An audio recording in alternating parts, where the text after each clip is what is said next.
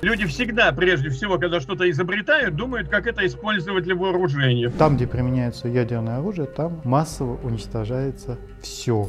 Исторически первый вариант найти какую-то пустыню и просто там взорвать. Те, кто не могут уехать, те должны, условно говоря, уйти в землю, а те, кто могут, они должны уехать как можно дальше от любого э, объекта. Здесь основной фактор это вот нейтронное излучение, которое вызывает тяжелое радиационное поражение. У России нет оснований вот в рамках статуса специальной военной операции применять ядерное оружие.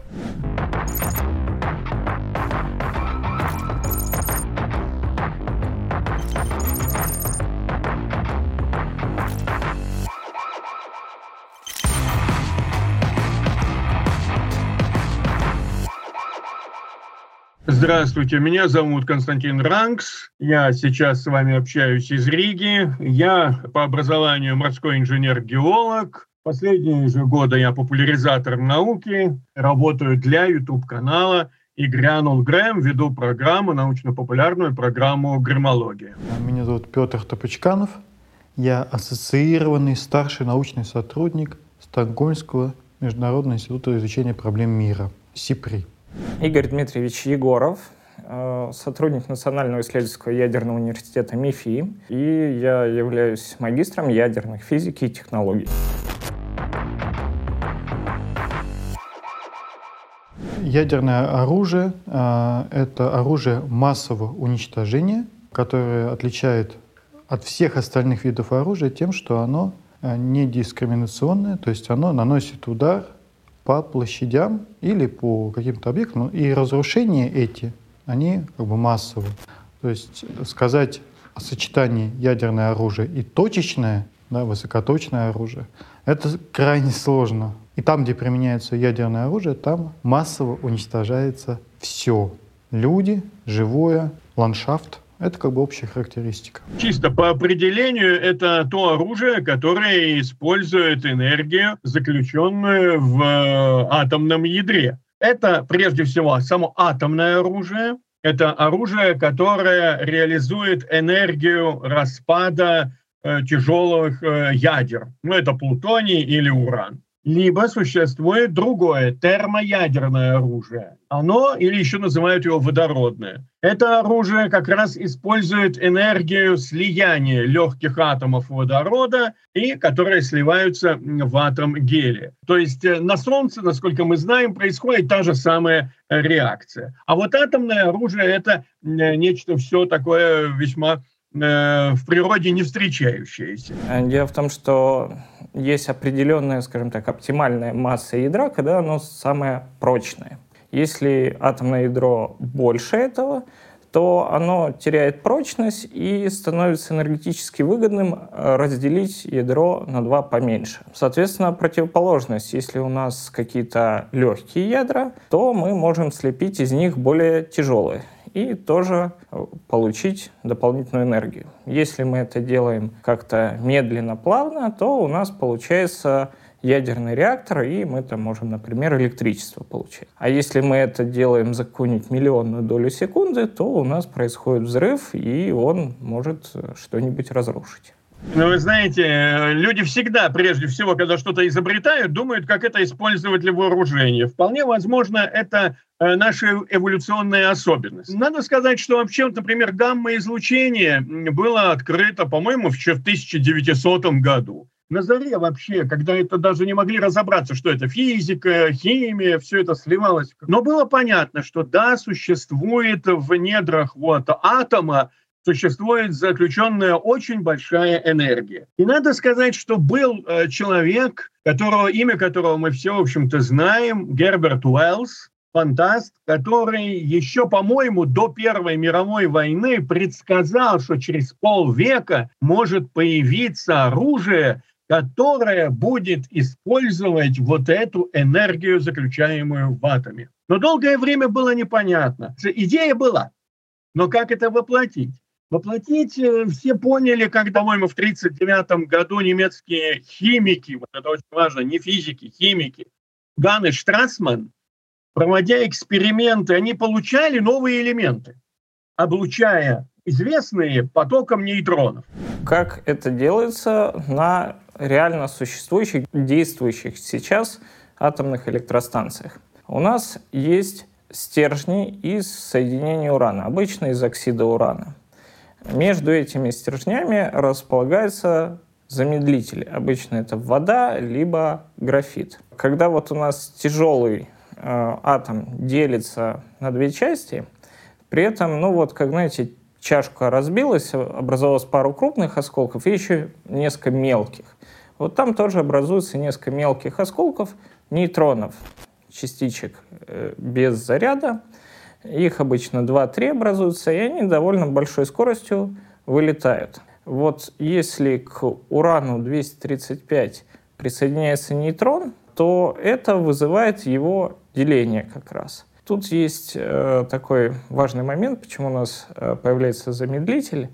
Э, если у нас нейтрон летит очень быстро, то ему нужно попасть очень точно в ядро, чтобы вызвать его деление. А ядро, оно очень-очень маленькое. Если мы сделаем там какую-нибудь 100 мегапикселей фотографию атома целиком, то ядро будет одним пикселем в центре кадра. Настолько оно маленькое.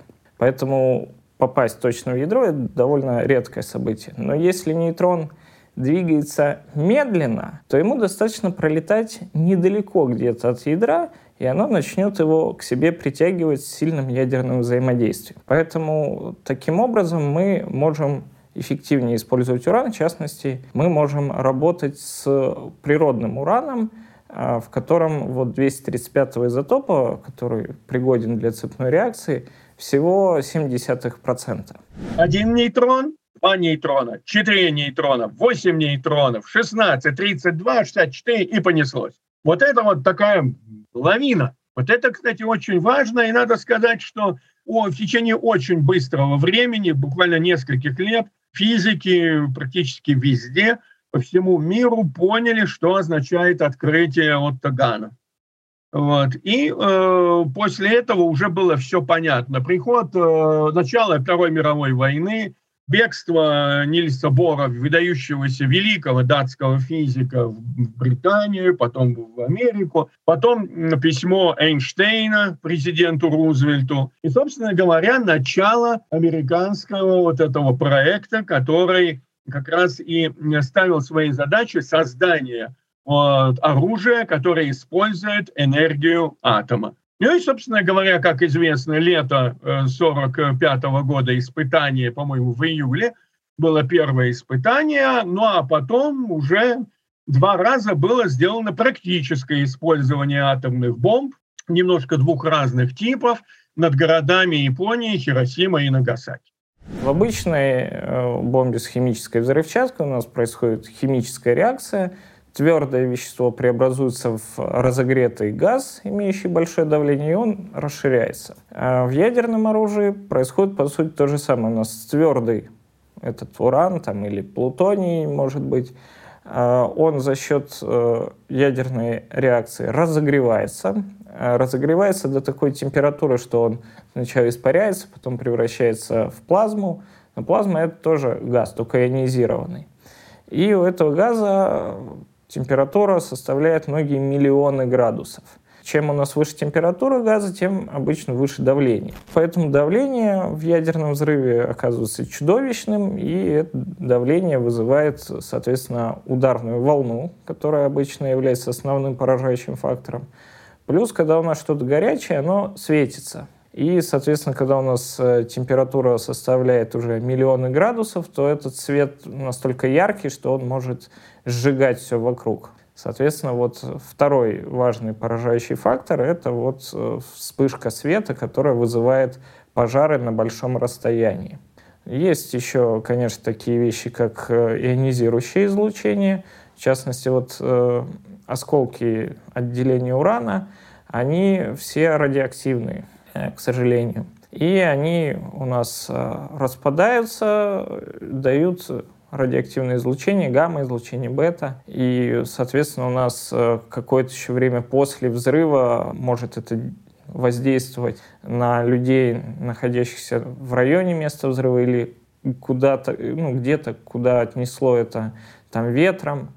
Есть вот такой еще фактор. Ну и фактор, как бы температура у нас во взрыве настолько высокая, что светиться этот взрыв начинает даже в рентгеновском диапазоне. Соответственно, у нас э, от взрыва есть вот рентгеновское излучение, которое э, может тоже вызывать поражение там, людей, например, даже прикрыть чем-то от света, но рентгеновское излучение могло пройти насквозь и вызвать лучевые ожоги, например, или даже э, вызвать уже лучевую болезнь. Мы должны понимать, что это сейчас мы знаем там всякие нюансы, связанные с радиацией. В то время представление было весьма смутное.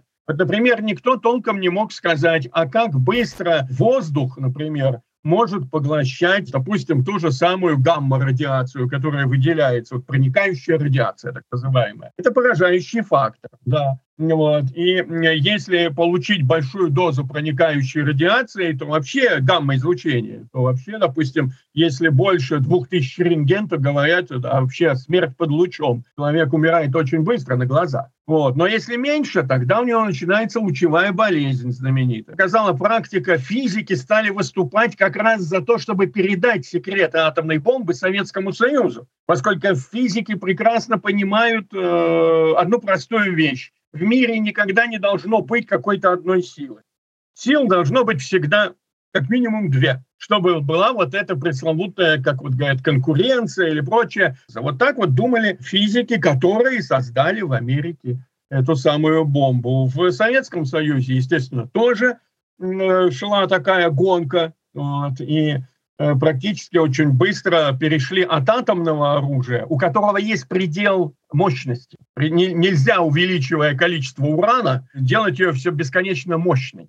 Потому что в какой-то момент она становится такой мощной, что начавшийся взрыв раскидывает остальные части этого материала. Вот. Там где-то примерно 400 килотонн американский был э, Айви э, испытание, плющ в переводе. И вот э, поняли, что есть предел для атомной бомбы. А вот водородную бомбу, это, кстати, знаменитый физик э, и потом, кстати, борец за права человека Сахаров, он ее как раз разработал и изобрел. Можно было мощность увеличивать, увеличивать, увеличивать. Ну, в общем-то, увеличивались до 57 до 57 мегатонн вот эту бомбу испытывали на Новой Земле, это как бы пресловутая Кузькина мать, вот, и поняли, что, собственно говоря, ну а дальше уже нету никакой, ну, какого смысла.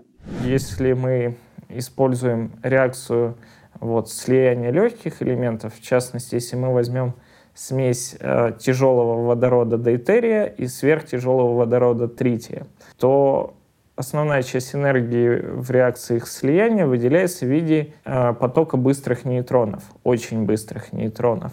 И если у нас мы спроектировали так устройство, чтобы вот именно эта реакция синтеза давала основную часть энергии, то у нас от всего взрыва основная часть энергии будет в виде потока нейтронов, а у нейтронов есть свойство довольно далеко распространяться через воздух и в том числе проходить через какие-то препятствия, вот типа стен, особенно не слишком толстых. Это вот так называемые нейтронные бомбы. Э, то есть здесь основной фактор — это вот нейтронное излучение, которое вызывает э, тяжелое радиационное поражение, то есть люди умирают от лучевой болезни, э, и при этом в том числе за укрытиями. Кроме того, нейтроны способны превращать некоторые стабильные атомы в радиоактивные. То есть если у нас есть какой-то танк, например, э, ну, он весь стальной, значит, э, ударная волна обычно, если она его не перевернула, то есть э, не было какого-то такого угла, где удалось перевернуть, то смять стальную броню она не может. Вспышка света, ну, краска сгорит на поверхности, а сам танк уцелеет. Однако, если у нас есть мощный поток нейтронов, то сталь броневая становится радиоактивной.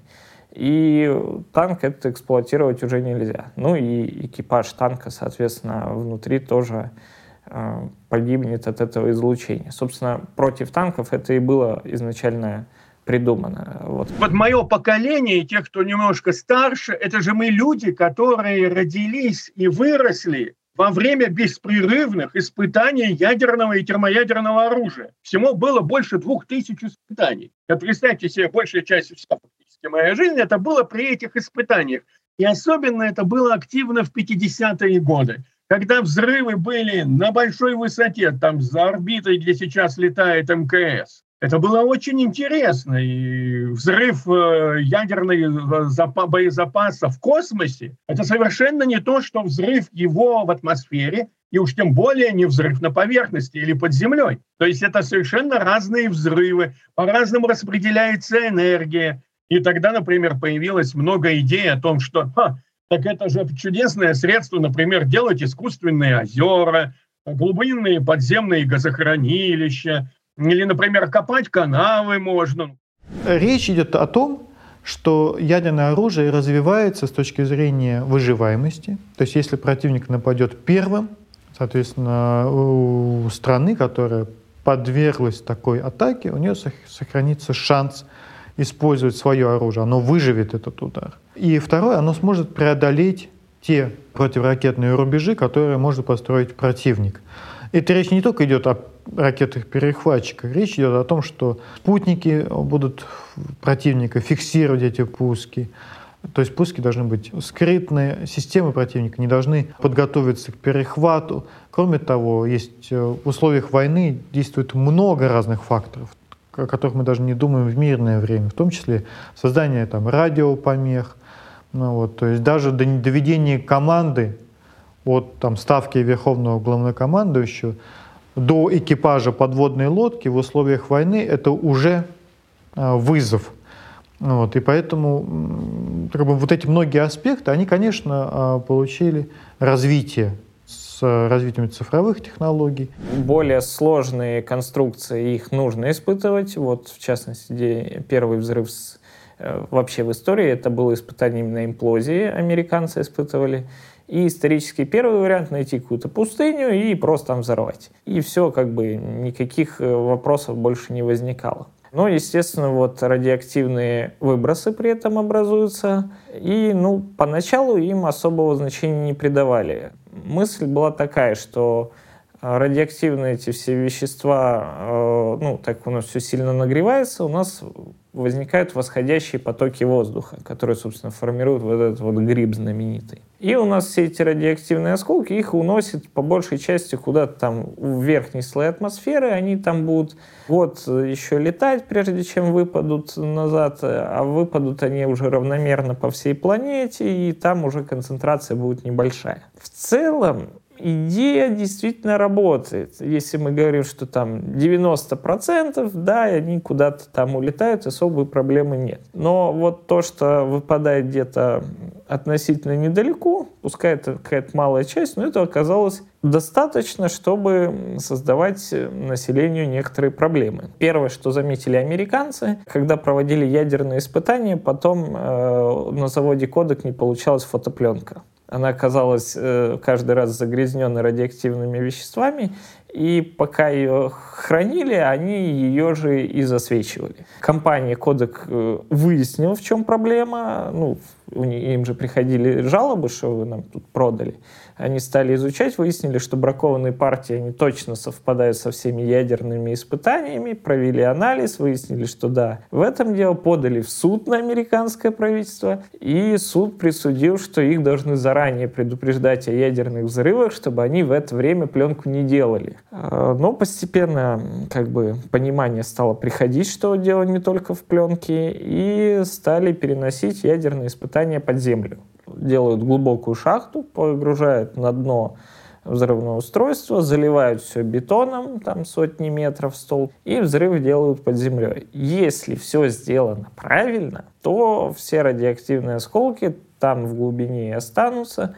Ну, тут вопрос, что нужно выбрать место, где нет каких-то грунтовых вод, еще чего-то такого. То есть, если все сделать правильно, то, по идее, это должно быть довольно безопасно. Даже было такое явление, как мирные ядерные взрывы, которые проводили для сейсмической разведки, например, или создавали какие-нибудь там водохранилища. То есть ты делаешь взрыв э, под землей, у тебя там породы сжимаются, образуется полость, и у тебя все проваливается в эту полость. У тебя снаружи, ну, сверху на поверхности образуется углубление. Пожалуйста, можешь туда что-нибудь э, налить или там, ну, скажем, повернуть русло рек, вот эти знаменитые советские проекты, развернуть русло рек, они исходили из того, что мы вот будем делать там серии ядерных взрывов. Замечательный инструмент. Но, к сожалению, оказалось, что все-таки, как ни крути, радиация – это вещь серьезная. И тогда появилось очень много других идей, но поняли, что если продолжать вот так взрывать безостановочно, да, то это будет, э, как говорится, плохо всем. И вот тогда-то появилось э, соглашение, в первую очередь это США и э, Советский Союз пришли к соглашению о запрете испытаний ядерного оружия в трех средах. Запрещено действующими договорами а, подрывать в рамках ядерных испытаний ядерные боезаряды в атмосфере, под водой, в космическом пространстве, на земной поверхности. Единственное, где можно проводить ядерные испытания все еще – а, если вы захотите, это э, под землей. Ограничивает ли договоры от применения ядерного оружия? А, пожалуй, таких договоров нет. Ядерная держава, обладающая таким арсеналом, она как бы исходит из того, что в рамках своей доктрины она может применить ядерное оружие, защищая свою государственность, суверенитет, там, все те вызовы, которые она считает нужным упомянуть в своей ядерной доктрине. Конечно, можно в ответ сказать, что есть правила ведения войны, а, есть э, необходимость сохранять а, так сказать, человеческие все-таки э, лицо и гуманитарный подход даже в войне имеет право на существование, поскольку как бы цель не уничтожить все живое, а цель все-таки одержать победу, но при этом минимальными а, потерями в своих рядах и в рядах мирного населения. Но есть и другой договор, это договор о стратегических наступательных вооружениях, который единственный ограничивает ядерное вооружение у государств, которые ими обладают, это Россия и Соединенные Штаты. Он до сих пор действует, но его особенность заключается в том, что он ограничивает только те вооружения, которые оперативно развернуты, то есть те, которые находятся на носителях и которые готовы к применению в считанные минуты этими двумя сторонами. Здесь есть транспарентность между Россией и США. Но, во-первых, у нас есть и другие ядерные державы, а во-вторых, оперативно развернутые ракеты, примерно полторы тысячи ядерных боезарядов, это минимальное количество, то есть это, это меньше, чем Россия имеет, это меньше половины, чем Россия имеет в своем арсенале, или Соединенные Штаты. Поэтому с этой точки зрения это не закрывает всю брешь, вот с точки зрения ограничения а, ядерного оружия это не минимизирует риски будущего применения. Это дает нам какую-то, в каком-то вот углу комнаты, какую-то транспарентность. Но есть и другие договоры, которые э, мешают расползаться ядерному оружию в мире. Есть договор о нераспространении ядерного оружия, который зафиксировал статус КВО, то есть у нас имеется только несколько, пять ядерных держав, которые к моменту заключения этого договора создали свои арсеналы. Это Россия, тогда это был СССР, Соединенные Штаты, Франция, Великобритания, Китай. За рамками этого клуба элитарного есть э, Индия и Пакистан, которые не присоединились ни тогда к этому договору, ни потом, и которые позже создали свои ядерные арсеналы. Есть Северная Корея, которая была частью этого договора, но вышла из него и э, продемонстрировала э, наличие ядерного арсенала. И есть э, Израиль так называемой ядерной бомбой в подвале, о котором все говорят, что, скорее всего, есть, и он как бы сам так намекает мягко, но при этом он отказывается признавать свой ядерный статус. Есть э, такие разговоры, что есть какие-то страны, которые близки подходят к вот этому ядерному клубу. И по этой, да, Иран, вот почему все там, вот самые разные страны совершенно недовольны тем, что происходит с Ираном. А потому что никому не хочется, чтобы ядерное оружие оказалось у страны, у которой, знаете, называется идейные такие э, противоречия, например, с тем же самым Израилем. Те страны, которые уже вступили в договор о всеобщем запрещении ядерных испытаний, они уже не могут это делать, хотя договор не вступил в силу, но они его ратифицировали, и они то есть, официально взяли на себя обязательство этого не делать. Поэтому если бы они это сделают, то они таким образом подпишутся в своей собственной несостоятельности, нелогичности и в нарушении тех самых обещаний, которые они сами уже дали. Ну, а те страны, которые еще не вступили, они э, боятся э, как бы осуждения мирового сообщества и боятся, что они постигнут гонку ядерных вооружений, если они проведут подобные подземные ядерные испытания. Но есть и другие способы испытывать ядерное оружие. Это компьютерные симуляции, когда с помощью компьютерных вычислений и с под критическим количеством э, радиоактивных материалов проводятся испытания, то есть без выброса энергии, но тем не менее они позволяют э, с помощью компьютеров имитировать подрыв ядерного боезаряда и рассчитать, сколько нужно материала, какая должна быть конструкция. Вот. Э, это позволяет эффективно как бы, оценивать, насколько существующие ядерные боезаряды они как бы работоспособны с военной точки зрения, а, и насколько их модификации они остаются а, эффективным инструментом войны. После того, как пошли испытания, да, ведь чуть-чуть только не делали, вот, то и стали рыть бункеры, и выяснилось, что да, глубинные бункеры, они могут быть даже очень неплохими. Опять же, и были такие удивительные вещи. Например, был факт о том, как человек, находящийся всего в 170 метрах от эпицентра атомного взрыва в Хиросиме, благополучно его пережил, находясь в подвале дома. И после этого он прожил до глубокой старости. Он умер в возрасте 84 года. Мало того, он после взрыва сам вылез и ушел своими ногами. И вот это тоже вызвало такое. Дело все в том, что сейчас этот подвал как музейная ценность. В центре Хиросимы стоит дом. Он называется «Атомный дом». Взрыв произошел прямо над ним на высоте 600 метров. И выяснилось, что ударная волна, она, да, она снесла все перекрытия, но стены оставила. Если бы там были люди где-то в подземельях, то они бы пережили этот удар. Потом выяснилось, что, например, действительно вот эта радиация, проникающая в момент вспышки, она все-таки поглощается воздухом. И где-то через там, 3 километра она уже исчезает.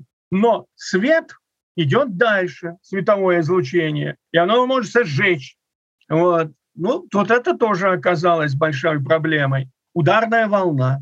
Это же было действительно таким открытием, что человек лучше переносит ударную волну, чем здание здание рядом может разрушиться, он, да, он будет контужен, но он может уцелеть.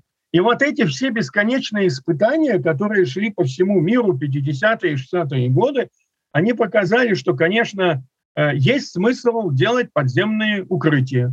Есть. Потом выяснилось, что, конечно, очень хорошая защита – это расстояние, площадь. Условно говоря, при первой же ну, угрозе необходимо развести людей из городов. То есть города – это самое плохое место, которое только есть. А вот, условно говоря, э, какие-то такие пересеченные рельефом, вот эти вот, даже не нужны горы.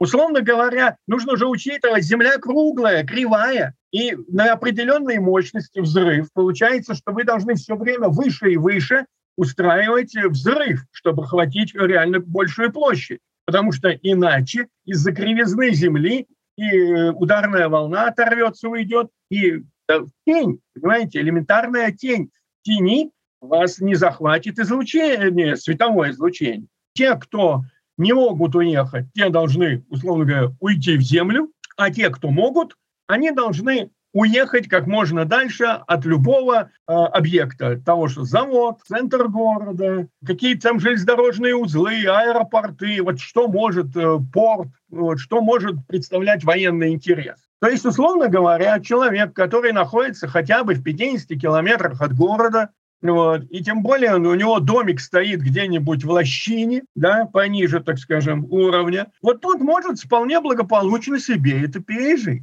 Другое дело, что есть радиация, вот это радиоактивное заражение. Тут есть нюансы, но дело все в том, что, как показал опыт Чернобыля, и потом Фукусимы. Но до этого еще был Три Май Айленд, авария в Челябинск. Они показали, что вот это заражение при взрыве реакторов, оно, вот это, по сути, грязная бомба, оно опаснее, чем взрыв особенно водородной бомбы. Если у нас э, какая-нибудь, э, ну вот как э, авария, скажем, на Чернобыльской электростанции, выбросы радиоактивные, и вот у нас есть там бетонированные площадки, асфальтовые дороги, с них мы можем относительно легко смыть э, вот осевшие осколки деления радиоактивные. Но если это просто вот почва, э, то, ну, как бы отмыть, э, ну, все там перемешивается, и отмыть ее, ну, практически невозможно. Это только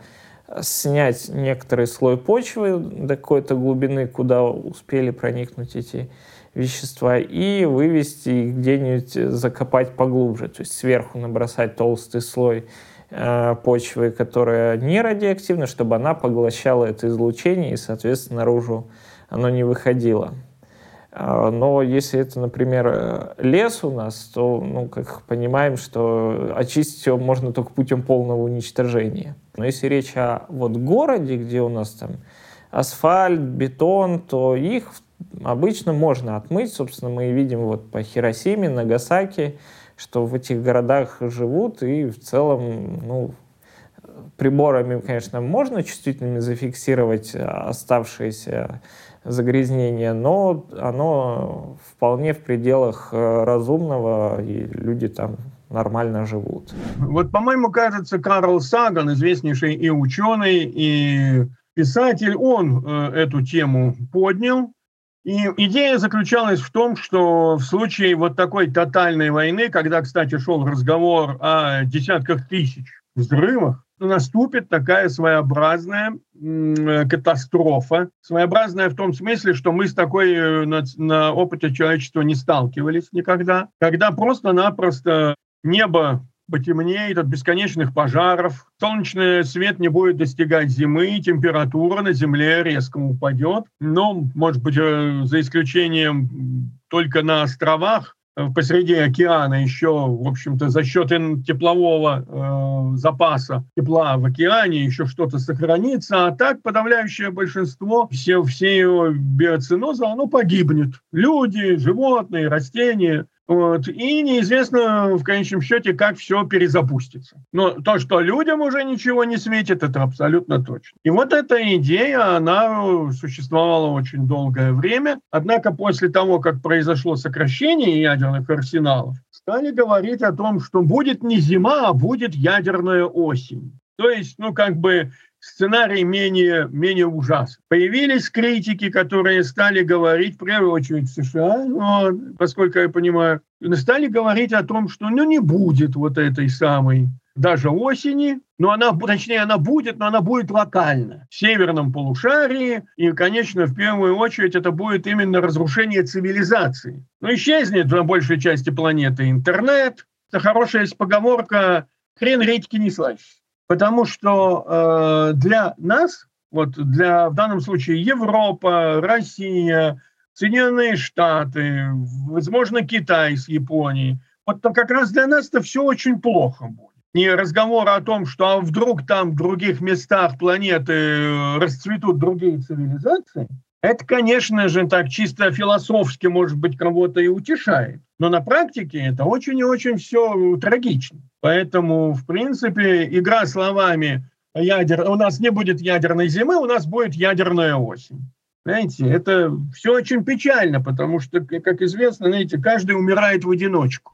По западным оценкам, публичным западным оценкам, Россия, например, имеет примерно 2000 тактического ядерного оружия. Примерно полторы тысячи а, ядерных боезарядов — это то количество, которое Россия и США готовы показать друг другу, то есть мы здесь имеем четкое понимание, и примерно две тысячи — это тактическое оружие. Это бомбы свободного падения, это могут быть, ну, хотя, скорее всего, это осталось в прошлом, ядерные торпеды. Как бы концепция ядерных торпед имела значение вот а, том соревновании, которое было между Соединенными Штатами и СССР.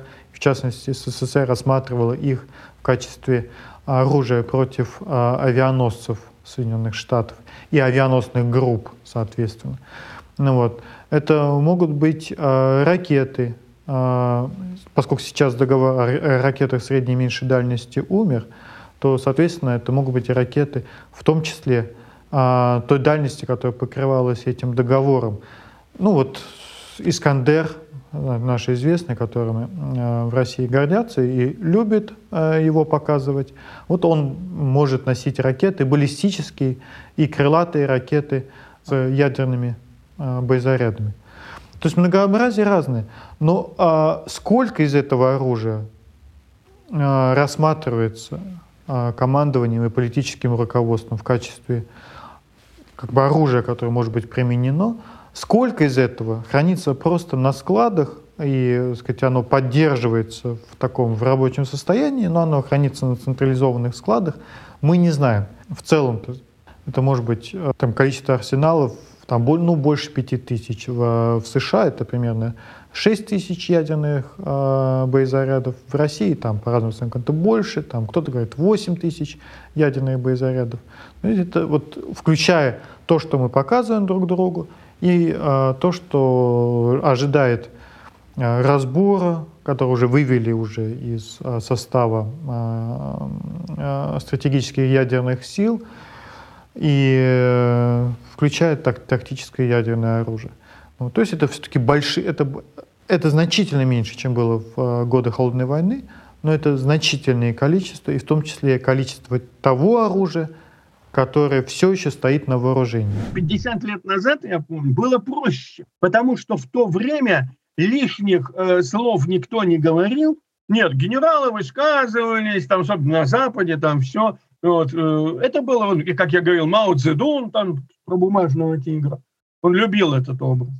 Но дело все в том, что э, кроме ведь этого, кроме этого, ведь был, существовал такой красный телефон, по которому президент и глава Советского Союза и Соединенных Штатов могли взять этот телефон и тут же позвонить. И вот это был очень важный момент. То типа того, что мы все равно touch, это в каком-то постоянном контакте. И военные тоже понимали, что нужен этот контакт. Понимаете? То есть эм, в те годы люди были более, в известной мере, циничны. Они говорили о том, что да, есть хорошие парни, есть плохие, но никуда не денешься, плохие парни есть. И наша задача с ними как-то не поубивать друг друга. Вот. Когда развалился Советский Союз, очень много говорили о том, что не должно быть никакой идеологии. Но появилась общая идеология о том, что нужно быть хорошим. И в этой системе получается, что если ты плохой, то как бы о чем говорить? Классическое понимание того, что такое тактическое ядерное оружие, это все то а, оружие, которое не подпало под договоры между Советским Союзом, Россией и Соединенными Штатами. Там было а, два договора, один из которых существует до сих пор, это договор о стратегических наступательных вооружениях, и второй договор — это договор о ракетах средней и меньшей дальности. Вот нижний порог этих договоров — это от 500 километров. То есть все то, что а, летает а, ближе, чем 500 километров, это считается тактическим ядерным оружием.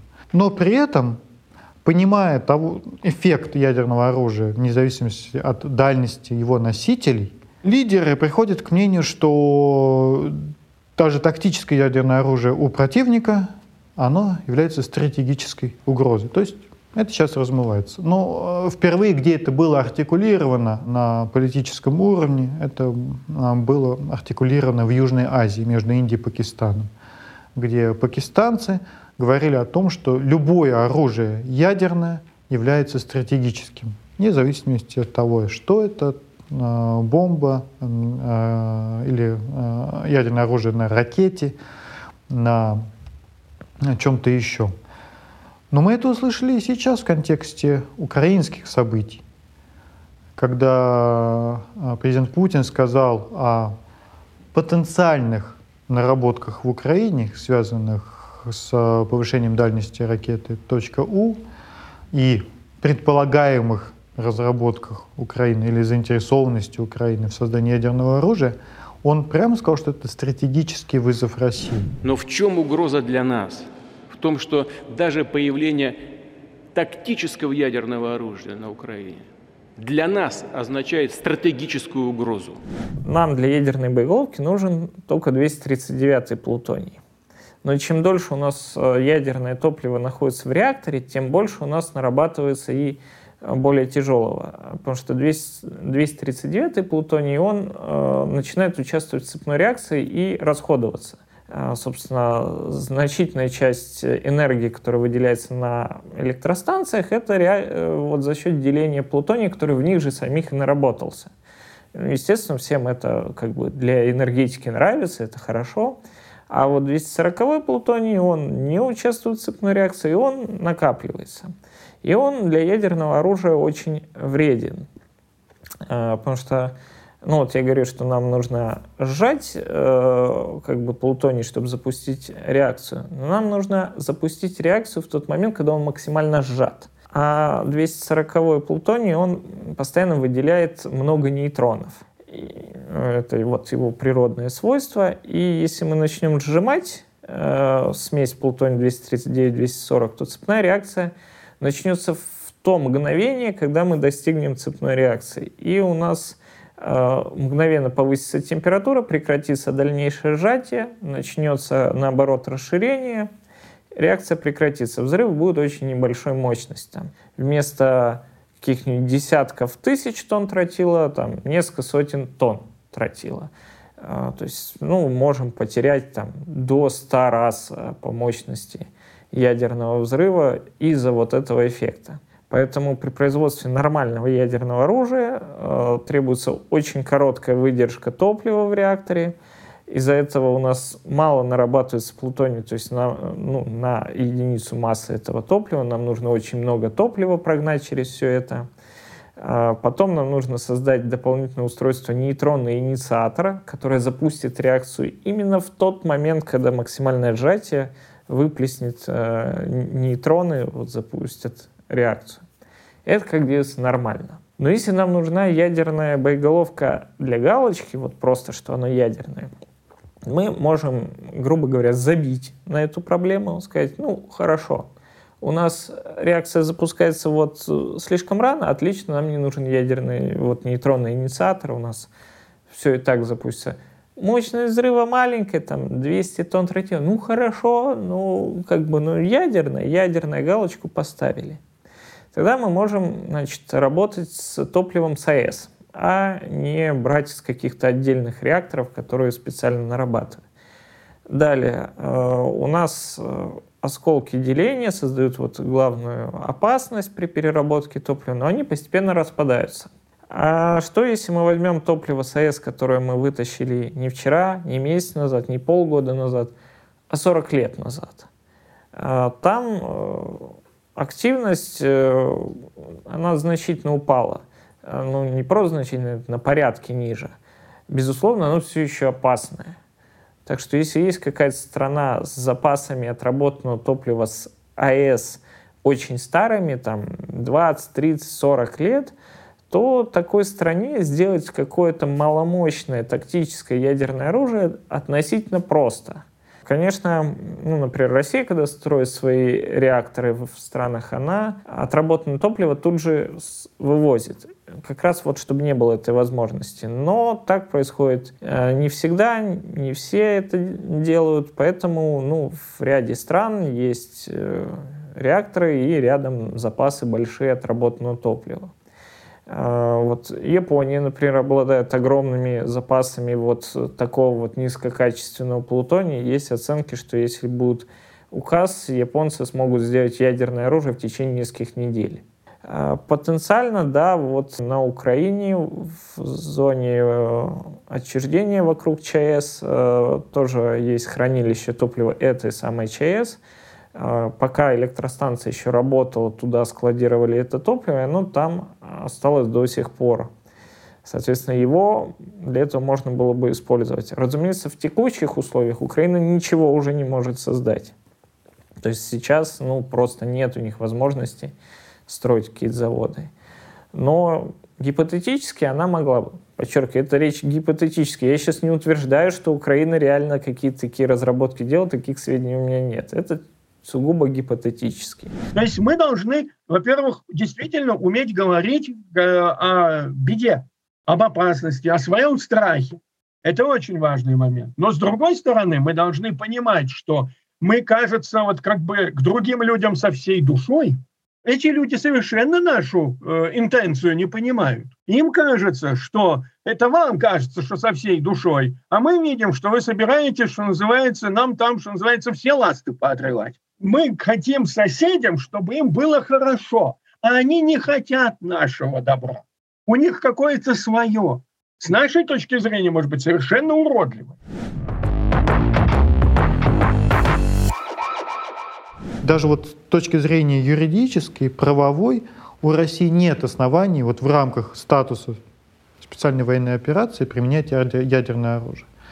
Тот контекст, в котором Россия упоминала ядерное оружие, этот контекст шире, чем а, специальная военная операция или боевые действия в Украине. Это контекст противостояния с НАТО. Прежде всего, а, давайте подчеркнем, что наши власти продолжают твердить, что это специальная военная операция. А вот так представить, что в рамках специальной военной операции, в которой действует там полиция, Росгвардия, кого там только нет, э, винегрет сил, у России возникает причина и основание применять оружие массового уничтожения. Но это выглядит настолько логично, насколько логично выглядели рассуждения Дональда Трампа о борьбе э, с помощью ядерного оружия с тайфунами. То есть логики здесь нет никакой.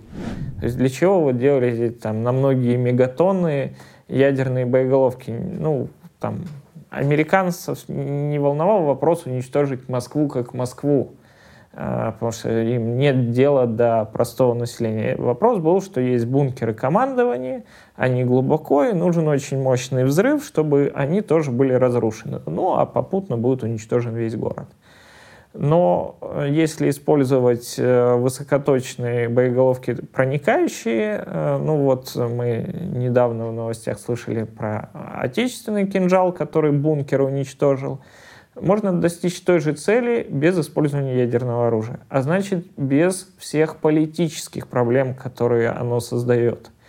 А, поэтому ну, я полагаю, что в любой реальной ситуации все-таки будут полагаться на вот такие средство, а не на ядерное оружие, оно все-таки должно быть страшилкой. Мы нужно посмотреть на, на себя э, как бы со стороны. Вот это стремление э, себя приподнимать над другими, оно тоже ведет вот к этой самой ядерной кнопке. Мы должны понимать, что мы все сидим на одном ботике под названием Земля. Маленькие, с ограниченными ресурсами. У нас ограниченное количество счетное и кислорода, и воды. Господи.